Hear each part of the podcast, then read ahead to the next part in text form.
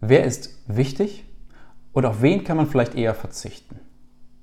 Ich finde, bei dieser Frage merkt man, dass die Gemeinde Gottes ganz anders ist als vieles, was wir hier in dieser Welt finden. Wie Unternehmen arbeiten, wie manche gesellschaftliche Struktur aussieht, wie manchmal in der Geschichte mit Menschen umgegangen wurde, zeigt, oft wurden die für wichtig gehalten, die stark sind, die gesund sind, die viel können, die reich sind, die viel Einfluss haben, die vielleicht auch gut aussehen.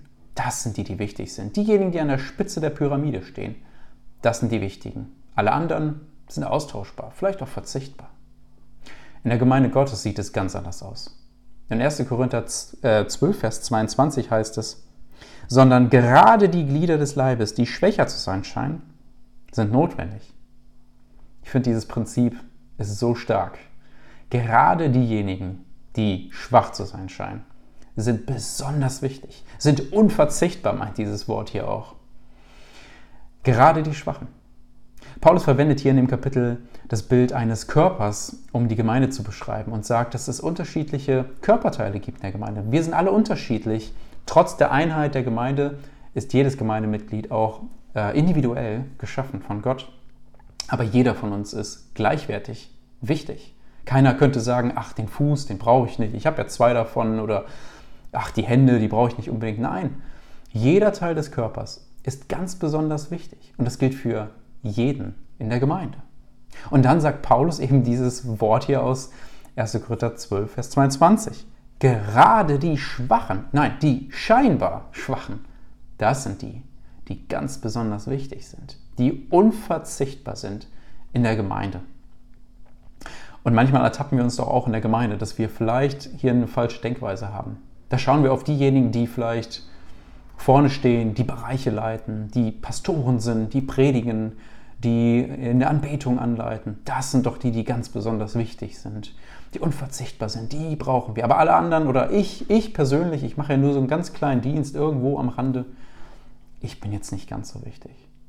Aber dieses Prinzip gilt in der Gemeinde Gottes nicht. Nein, wir sind alle wichtig. Jeder von uns wurde individuell von Gott begabt. Und dein Dienst, egal was du tust, ob du Pastor bist oder einen Dienst tust, den sonst keiner sieht, du bist ganz besonders wichtig. Und das gilt gerade dann, wenn du dich vielleicht im Moment für ziemlich schwach fühlst und merkst, in deiner Schwäche hast du eigentlich nicht viel Kraft, um etwas zu tun. Vielleicht geht es dir gesundheitlich gerade gar nicht gut. Und du fragst dich, naja, was kann ich schon der Gemeinde irgendwie noch bringen?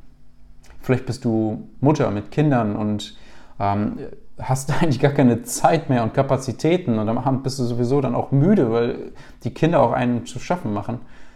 Und fragst dich, naja, was soll ich denn jetzt schon noch in der Gemeinde mitbringen? Vielleicht bist du auch noch relativ jung, vielleicht auch jung im Glauben und denkst dir, naja, was kann ich in meinem Alter oder in meiner Frische des Glaubens überhaupt in der Gemeinde einbringen? Ich bin doch nicht wichtig. Ganz im Gegenteil. Gottes Wort sagt eindeutig, gerade du bist besonders wichtig.